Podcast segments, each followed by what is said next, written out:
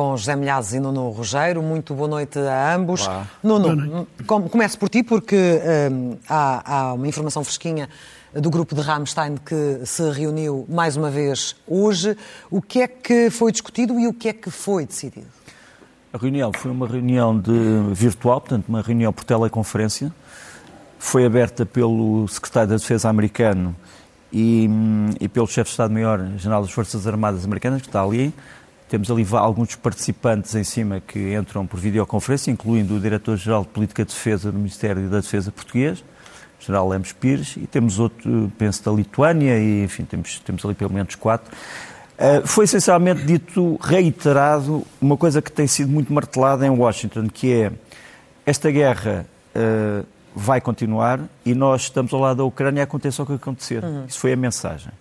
Segunda mensagem, dita pelo Sr. Austin, isto não é uma corrida de velocidade, é uma maratona. Ou seja, uh, ninguém pode esperar que os ucranianos reconquistem o seu território num dia, dois dias. Ele voltou também a falar durante a conferência no tempo que eles demoraram a reconquistar Kherson. Uh, penso que falámos disso na, na, na, na, sexta-feira. Demoraram três meses ou quatro meses a reconquistar e, portanto, não se pode esperar que com mais defesas russas demorem menos tempo. Claro. Falou-se muito nas munições, portanto, houve aqui um plano, digamos assim, classificado de entrega de munições aos ucranianos e de vários tipos de munições que ainda não existiam e um plano que faz com que os ucranianos possam ter uma, digamos, uma recuperação de munições nas próximas semanas. Uh, Falou-se também muito sobre outras necessidades, e a grande necessidade que foi apontada pelos ucranianos é, é, é das defesas antiaéreas, portanto, não só contra mísseis e aviões, mas também contra drones. E uma das coisas que foi dita de uma forma dramática pelo Sr. Reznikov é que realmente a Ucrânia está a gastar muitas munições antiaéreas porque os ataques são cada vez mais intensos e praticamente todos os dias e quase todos eles, isto foi uma coisa que impressionou as pessoas, dirigidas ao mesmo tempo contra uma base militar, uma, base, uma, uma cidade e instalações eh, fabris. Portanto, os ucranianos não têm neste momento a possibilidade de defender tudo ao mesmo tempo sem gastar munições. Portanto, mesmo consigam gastam munições e é por isso que são precisas munições praticamente uh, todos os meses, uh, novas munições. Uh, uma das coisas interessantes foi que os ucranianos informaram de que alguns países que até agora não lhes queriam oferecer ou vender ou, ou, alugar material passaram a mudar de ideias. Uma delas, é, um deles é a Suíça. A Suíça continua a não dar material de guerra ofensivo, mas começou a fornecer aos ucranianos esse sistema, é o GCS-200, que é um veículo blindado de desminagem, que é aquilo que eles precisam mais neste momento. Também foi hoje salientado que a Ucrânia precisa ter de 10 a 20 vezes aquilo que tem neste momento de capacidade de desminagem, o que é uma coisa que não, não se constrói de um dia para o outro. Portanto, assim, muito rapidamente foi o que hoje foi tratado em Ramstein. Nesta cimeira por teleconferência de Ramstein. Entretanto, o, o rumo da guerra, José Milhazes, está a afastar eh, velhos aliados eh, de, do Sr. Eh, Putin. E agora o último é o Irão, que deixa um apelo ao presidente russo. E que apelo é esse? E, exato. Desta, Putin não esperava. Uh, hoje o chefe da diplomacia iraniana veio apelar à Rússia que respeite a integridade territorial da Ucrânia e que eh, esta deve ser a principal prioridade de todos os países com base no direito internacional. E isto aqui uh, uh, não aparece agora por acaso. Há dez dias atrás, a Rússia participou no Médio Oriente numa reunião com países da região. E então a Rússia assinou um comunicado em que reconhece as pretensões dos Emirados Árabes Unidos a três pequenas ilhas no Estreito de Hormuz, ou seja, na entrada, são muito estratégicas, que o Irão diz ser seu, suas e que não há discussão nenhuma à volta daquilo. Ora, isso deixou-os logo furiosos, porque põe em causa a integridade territorial do Irão. E depois ainda há outro problema, que é o problema dos aviões nomeadamente os bombardeiros Su-35, que o Irão encomendou há muito tempo. A Rússia prometeu fornecê-los até 2023. o Irão pagou tudo, são 50 aparelhos, é muito dinheiro. E a Rússia, nada, não forneceu um sequer. Está neste momento focada no, no seu próprio esforço de guerra. E não só, e não só, é que para estes aviões são necessárias peças que a Rússia não, não fabrica. Tem, não tem. Além disso, o Irão também suspeita que estes aviões estão a ser atrasados devido a pressões de Israel. Israel está bastante receoso de que estes aviões possam vir a criar problemas à defesa do, do, do Estado de Israel. Ou seja, eh, eh, eh, Putin arrisca-se a perder aqui, primeiro, um dos fornecedores, principal fornecedor de drones, e um aliado que a Rússia pensava que estava garantido. Estava de pedra e calma, mas afinal, afinal, de contas estas Exato. fricções já começam a, a avolumar-se. Ainda ontem também falávamos aqui no, do ataque à ponte na Crimeia e tu uhum. dizias que uh, rapidamente vai haver eh, uma, uma, uma resposta. Essa resposta aconteceu já de madrugada uhum. contra Odessa e, naturalmente, também contra um porto estratégico uh, para a exportação dos cereais ucranianos. Verdade. Deixa-me só aqui em adendo ao que o Zé Milhar estava a dizer. Uh, os boatos sobre a influência de Israel em Moscou são estes. Israel não terá dito uh, a Putin que vai tomar nenhuma decisão, alguma decisão, mas terá dado a entender que se a Ucrânia, uh, ou melhor, se a Rússia vender os Su-35, os Sukhoi 35 ao Irão, os fornecer, que Israel pode mudar de opinião sobre o fornecimento de armas à Ucrânia. Uhum. Entre eles o sistema de proteção Iron, Drone, Iron Dome, que é, no fundo, um sistema que permite a interseção de todo tipo de objetos aéreos. Que é usado, precisamente. E que é usado em Israel. Pronto. Até agora, isso é uma ameaça para o Sr. Putin. É uma... Enfim, é algo que nos faz... Que, que se eu estivesse no Kremlin, provavelmente pensaria duas vezes. Mas em relação ao que me estavas a, Falando a perguntar... Da resposta, sim.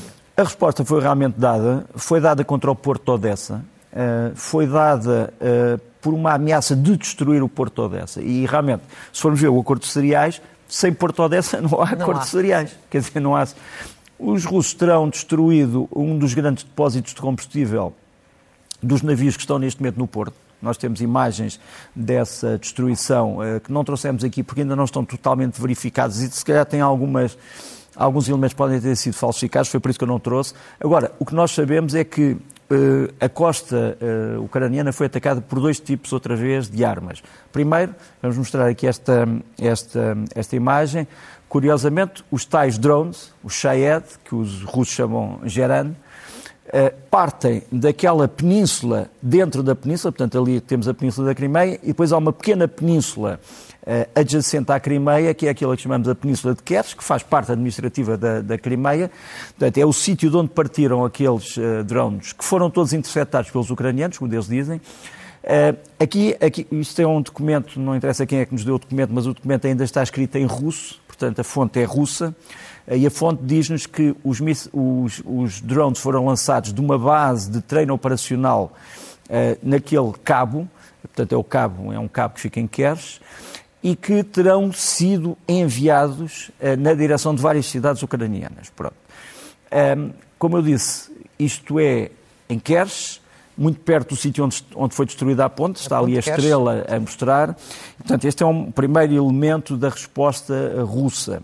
Eh, os russos dizem que é uma retaliação, quer dizer, dá a ideia que eles estão numa posição de retaliação, eles estão numa posição de agressão desde o princípio. O segundo, mais grave, nós falávamos dos navios pintados de preto. Uh, um desses navios é o, a fragata uh, Almirante Essen, que aqui está, que lançou estes mísseis calibre, isto é uma fotografia de arquivo, lançou estes mísseis de calibre que têm um alcance de 3 mil quilómetros, também na direção de território ucraniano, e esta fragata já está mais uma vez na lista negra dos ucranianos, porque eles sabem que esta fragata é responsável por imensos crimes de guerra, pelo lançamento de calibre sobre centros civis. Curiosamente, pela primeira vez, os ucranianos parecem ter conseguido interceptar todos os mísseis de calibre que foram lançados, que eram seis mas ainda há mais, eh, no fundo, ehm, para serem usados. Quero também trazer-te aqui à colação ehm, este senhor, que é o chefe de Estado-Maior da Armada da Turquia, uh, o almirante Adnan Osbal, que vai ter sobre os ombros a muito uh, difícil tarefa de proteger os comboios de cereais da Ucrânia, porque a Turquia está inclinada a realmente usar a sua armada para proteger esses comboios de cereais que partem de, do Mar Negro. E, por fim, A Rússia já diz que a NATO está a interferir nos assuntos uh, do Mar Negro, porque realmente começou este exercício chamado Poseidon 2023, que vamos mostrar aqui. Isto é um exercício que começou na Roménia, em Constança, é uma cidade muito bonita da costa, da costa romena. Tem navios de vários países da NATO, tem mergulhadores, tem drones submarinos, que é uma coisa que eh, inerva imediatamente os russos e que tem países como a Turquia, a Bulgária, a Roménia, os Estados Unidos, a França, etc. Os russos estão, sobretudo, a dizer que se calhar os drones que os têm atacado são também aqueles que estão a ser aqui usados no uh, Poseidon 2020. Entretanto, ao nível da cooperação, José Milhazes, dizes que Vladimir Putin está a falhar a política em África. Explica um pouco melhor. Uh, sim, mas deixa-me acrescentar um, uma pequena nota àquilo sim. que o Nuno disse. É que hoje houve uma conversa entre o Ministro de Negócios Estrangeiros russo e o turco. Sim. E a Rússia está a tentar fazer aquilo que Zelensky disse que quer fazer.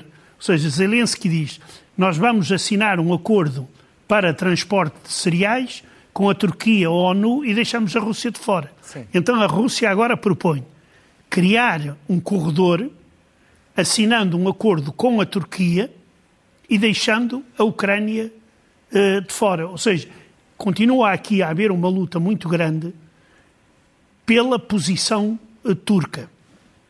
Agora, passando à África, no final do mês de julho vai haver uma cimeira em São Petersburgo em que vão participar 49 dirigentes africanos mais uh, Putin há uma série de documentos que poderão ser aprovados, a declaração política, como é normal, acordos sobre a cooperação espacial, medidas antiterroristas, segurança, cooperação económica e humanitária.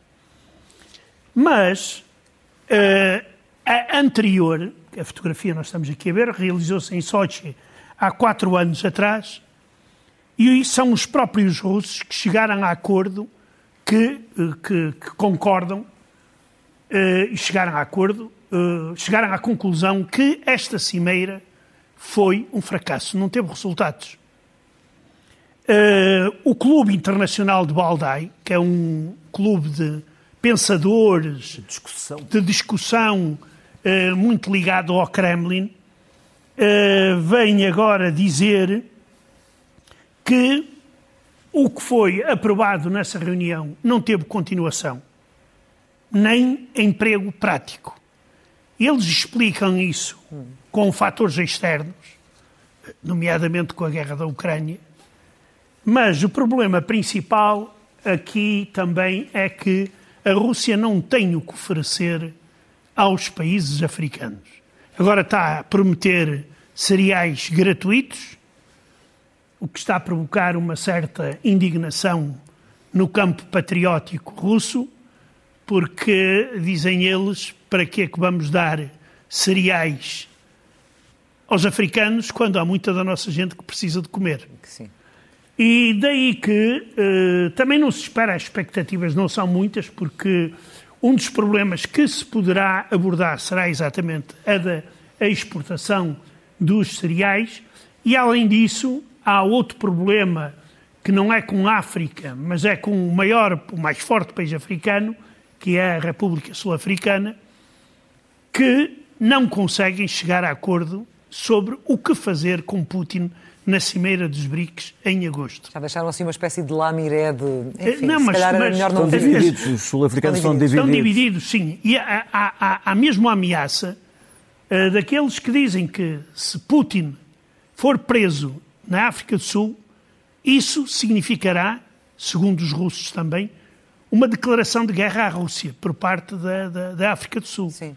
E isto aqui também não está a facilitar nada o diálogo com aquele continente, porque Putin está, como se costuma dizer, está preso numa gaiola de ouro. Não lhe permite grandes movimentos nem grandes viagens uh, uh, ao continente africano. Nada a acrescentar, Nuno. Avancemos para o terreno, perceber como é que estamos em termos de, de homens e de material de guerra. A grande questão que neste momento se coloca é o de saber quem é que tem mais reservas. Quem é que tem mais reservas em material, quem é que tem mais reservas em unidades, em brigadas, em batalhões, em companhias. E um, o verdito é que neste momento a Ucrânia está bastante mais posicionada, ou seja, a Ucrânia ainda, isto foi hoje também dito em Ramstein, a Ucrânia ainda só terá utilizado cerca de 30 e tal por cento dos meios que tem para esta contraofensiva, ou seja, ainda tem muitos meios de reserva, enquanto que a Rússia já terá usado praticamente todas as reservas que tem, sobretudo no sul. O que é que a Rússia está a tentar fazer? Está a tentar tirar as unidades ucranianas dos sítios mais perigosos, Zaporígia, para ver se eles vão para norte e se espalham por todo o território, não concentrando forças. E por isso, Uh, o terreno mais complicado para os ucranianos neste momento é o, eixo que vamos mostrar aqui do Nordeste, que é o eixo de Kupiansk-Liman. Uh, são, é o sítio que estamos ali a mostrar, aquela linha branca é o sítio onde se têm dado os combates, ali a vermelho está a fronteira internacional da Rússia, para a direita do ecrã está a zona ocupada, para a esquerda a zona uh, livre. Uh, a azul, as principais concentrações de tropas ucranianas, a vermelho, as concentrações de tropas russas. E, segundo os ucranianos, os russos trouxeram para aqui 100 mil homens. 100 mil homens é quase o máximo que eles tiveram no Afeganistão. Eles tiveram cerca de 118 a 120 mil homens. Os ucranianos dizem que eles têm 900 carros de combate e blindados nesta zona, que é uma coisa brutal e que têm centenas de peças de artilharia, uh, lança-mísseis, etc. As últimas informações é que os ucranianos conseguiram suster, digamos assim, uma possível ofensiva que se estava aqui a formar, mas para mim é a situação mais delicada porque pode ameaçar as grandes cidades do Donetsk ainda nas mãos dos ucranianos, Kramatorsk e Sloviansk, e também a própria cidade de Kharkiv. Uhum. E, portanto, esta é a zona mais problemática. Entretanto, os ucranianos têm conseguido algumas uh, pequenas vitórias. Por exemplo, este blindado que vamos aqui mostrar, o Bradley M2 dos americanos, que vão, aliás, estão a ser mais enviados, uh, há mais a serem enviados uh, para o terreno. Este é um Bradley que teve uma tripulação, que é do, do Batalhão de Infantaria Mecanizado 47, que destruiu, só com este veículo, dois a três carros de combate russos com o sistema de mísseis que tem ali, que é o sistema TAU, que Portugal também tem. Uh, também mostrar o regresso do batalhão ah, do, da Brigada Azov, aqueles comandantes. Ah, não, isto ainda. Sim, é isto. Um, isto é uma espécie de uma cerimónia noturna dos Azov em que eles apresentam os comandantes que vieram da Turquia, os que foram libertados, sim. aos seus homens e mostram aqui uma uh, impressionante concentração de homens e de material que eles dizem que estão a ser enviados para a zona mais quente da guerra. Eles não dizem onde eh, mas repara, uma brigada, estamos a falar aqui de cerca de entre 3.500 a 5.000 homens. É muita gente. Uh, depois, voltamos sempre aos Leopard alemães. Uh, aqui tens mais Leopard na frente de combate a chegarem. a Ucrânia hoje terá cerca de 125 Leopard 2 na frente de combate, que é muito, é uma, uma grande quantidade de material, apesar daqueles que já foram, como sabes, danificados ou destruídos. Muitos deles foram também recuperados. A Ucrânia aparentemente terá recuperado oito uh, Leopard que tinham sido uh, danificados.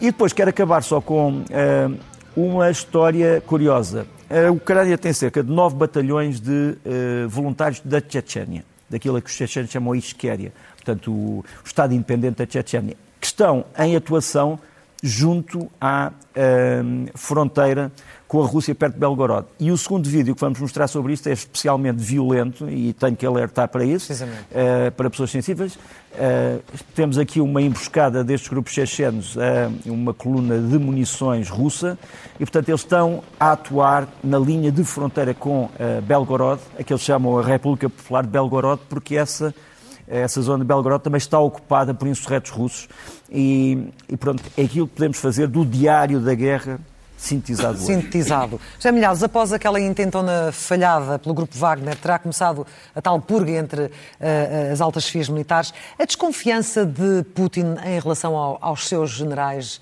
é por demais evidente? Eu acho que sim, e é cada vez mais notória. Uh, isto porquê? Porque, além de haver um grande número de generais que estão desaparecidos, ou em local desconhecido.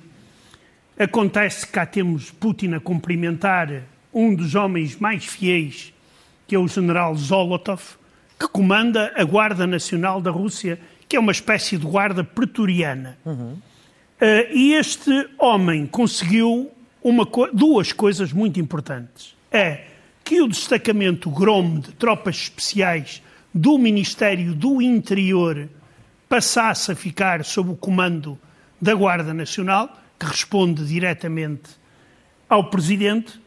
Essas tropas, em princípio, deveriam servir para dispersar manifestações civis. Mas a forma como agora estão treinados, eles estão prontos para enfrentar uh, levantamentos do tipo de daquele que aconteceu. Além disso, que já tinha sido anunciado, a Guarda Nacional vai ter armamento uh, pesado e ser reforçada com uh, meios, uh, meios financeiros. Ou seja, este general Zolotov é um dos vencedores da, do levantamento de Prigozhin, um dos que ganhou mais com isso, e é nele que Putin tenta entrar, encontrar um contrapeso aos militares, visto que e ele também já não acredita muito em Shaigu, porque Shaigu está perante os militares russos bastante desacreditado.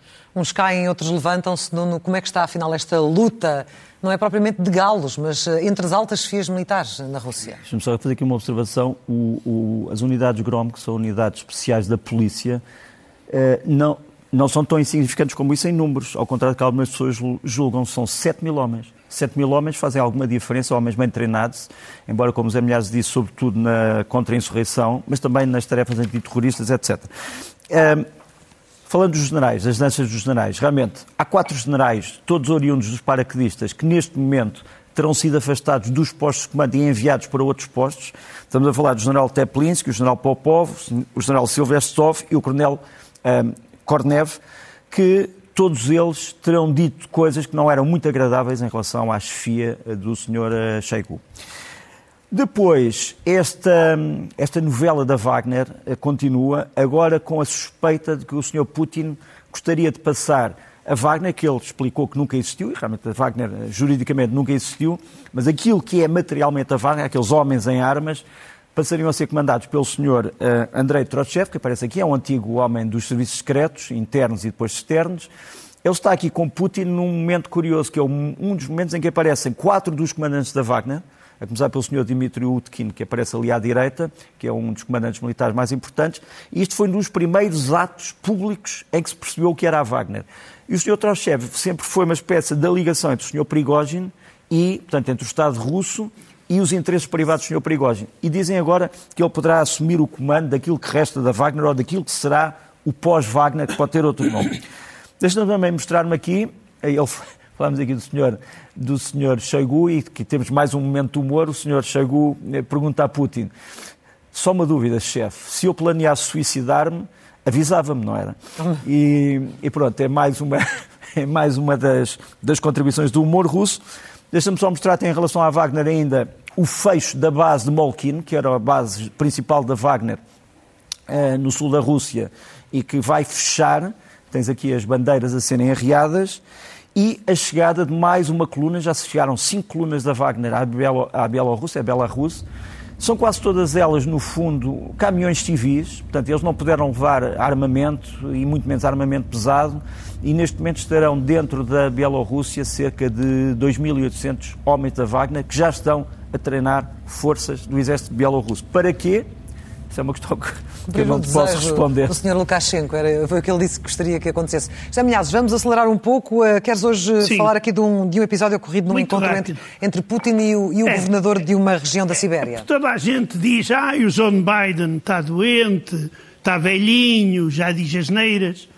E Ou já não diz coisa com coisa. É um já não diz coisa isso, com é? coisa, pois. Mas o Putin parece que já não está também na melhor das formas. E ele, ao falar com um governador da Sibéria, uh, o governador informou que 192 habitantes locais tinham morrido na, na, na Ucrânia e que foram condecorados. E que um deles, que é herói da Rússia, porque cobriu com o seu corpo uma granada e protegeu os seus camaradas. Sim. Ou seja, também morreu, como morreram os outros. E então o Putin responde, uh, uh, o governador diz, e eles estão na nossa memória, no nosso coração. E Putin respondeu, envia a todos as minhas saudações. Oh, meu Deus. Isso é mesmo humor negro. Bom, mas eh, falando de distrações, então, isto de facto ajuda a distrair. A propaganda russa nem sempre acerta no alvo. Conta-nos. Não, oh, oh, oh, eu não sei o que é que acontece com a propaganda russa, mas agora no facto de, uh, ao recrutarem pergunta, uh, pessoas para o exército, tem ali uma pergunta: estás connosco? E então aparece ali na publicidade um tanque Leopard ainda por cima retirado de uma parada do exército espanhol, imagina. Agora, isto, é, isto é retirar uma fotografia do exército espanhol. É que isto é agora uma pergunta que é difícil responder na Rússia, porque se tu vais dizer estou convosco, com quem? Com, com a NATO. Com, a NATO. Com que lado? Nuno, para, para fechar, tu queres fechar com um, um, em relação ao Dia das Bruxas, desculpa, nós estamos eu ainda lembrei, no, no Halloween. Não, mas eu lembrei-me estamos... de um Dia das Bruxas com estas duas senhoras, são as irmãs Gruzdev, que são duas pseudo-músicas eh, da Bielorrússia. Aquelas que estavam a cantar ontem, não? Uh, não, não, não, essas são, são um bocado piores ainda. Uh, então foram cantar para crianças, já vou explicar porque é que é o facto das crianças aqui, é que é o...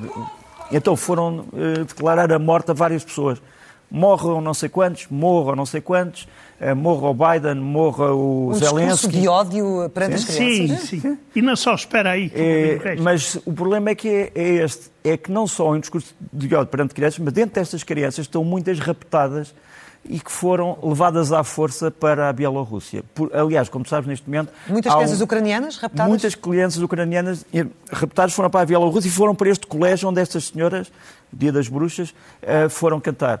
Um, o Sr. Lukashenko, neste momento, aliás, já está sob uma ameaça de ser também responsabilizado pelo envio ou pelo tráfico de crianças que foram retirados aos seus pais e às suas famílias na Ucrânia e que foram parar umas à Rússia e outras à Bielorrússia, ou à República de Belarus. Pronto. Para fechar, José Milhaz, os comunistas russos uh, apoiam Putin nesta guerra e agora numa operação de charme, chamemos assim, para conquistar Olha. mais eleitorado, uh, recorreram, uh, chamemos, a tesouros culinários. Exato. Oh, oh, Clara, tens de ter medo da concorrência. Mas sabes que a culinária russa é, é, é muito não, rica, não é? Mas, mas, mas são esses e, poder, a história. O poder de criatividade dos comunistas russos é grande. Então vamos lá saber. É que uh, eles, uh, a fim de conquistar o eleitorado, os comunistas de Saratov, que é uma cidade que fica ao sul da Rússia, decidiram publicar uma brochura, cá está, de propaganda com receitas de culinária. Na capa pode-se ler os comunistas ficam sempre felizes, sempre, uh, os comunistas ficam felizes sempre que recebem alguém. Eu não sei se isto é verdade um ou não. Um bocado ambíguo. É um bocado ambíguo. E depois, ao lado, nós temos as receitas. Aquilo são 16 páginas de receitas. E eu apenas vou citar uma, que é chamada Salada Festiva da deputada Ludmila Berizina, que é para os não vegetarianos. Que é de cima. É de cima. E a de baixo é, é salada. de dieta do deputado Nikolai Bandarenko para os vegetarianos. Quer dizer, isto se calhar era uma boa ideia para os camaradas portugueses é, tentarem é, copiar, pode ser que conquistem alguns votos. José Milhazes. fazer alguns pratos russos, por acaso. Nuno Rogério, muito obrigada. Até à próxima. E até, até uh, sexta-feira. Até lá. Até sexta-feira.